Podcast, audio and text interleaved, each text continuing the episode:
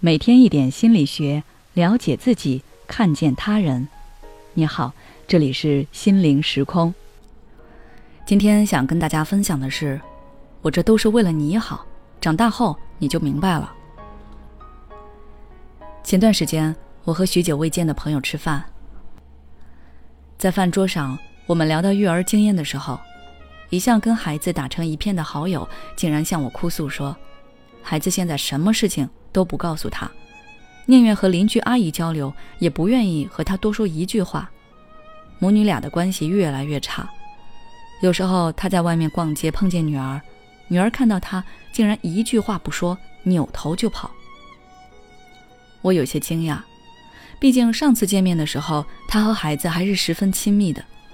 短短两三年的功夫，居然变成了这副样子。然后在聊天的过程中。慢慢的，我找到了原因。他为了让孩子少吃点苦，工作之路能够顺利一些，就给孩子报了许多课外补习班，还把孩子喜欢的街舞课换成了编程等一些有利于学习的课程。但是补习班的任务越来越多，孩子的成绩却一直没有起色。看着别人家的孩子都那么出色，他就越来越焦虑，对孩子的要求也越来越高。为了让孩子取得进步，他砍掉了孩子所有的兴趣班，对孩子的交友和业余玩耍时间也有了一定限制。他原本以为自己的苦心，孩子以后终会明白，但是现在孩子已经不愿意主动和他交流了。他向我哭诉说，他不明白为什么自己处处为了孩子好，换来的竟是这样的结果。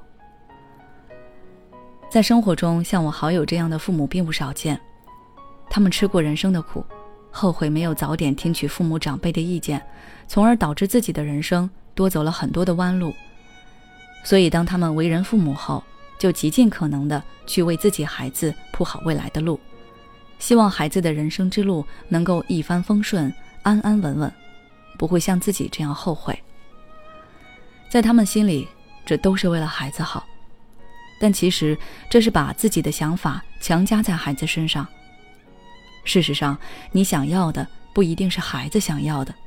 你所谓的付出，对孩子来说不是感动，而是枷锁。作家龙应台说过：“父母对孩子的付出感，其实是一种情感勒索，而情感勒索的本质是勒索，而不是爱。父母对孩子付出的强烈情感，正温柔地毁掉孩子。”就像之前热播剧《小舍得》中严子悠那样，他在母亲田雨岚的高压管控下，最终爆发了严重的心理问题。当然，每对父母肯定都是基于为孩子好才去辛苦付出，但是问题在于，大多数的父母只站在了自己的角度去认识世界，却没有站在孩子的角度去了解孩子眼中的世界。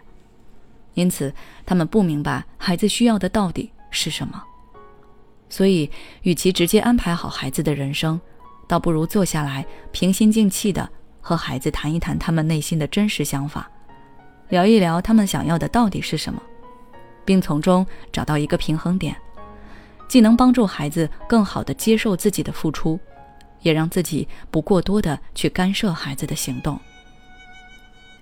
最后。我们要明白一个事实：孩子的人生之路需要他们自己去探索。我们父母可以做引导者，但是不要做掌控者。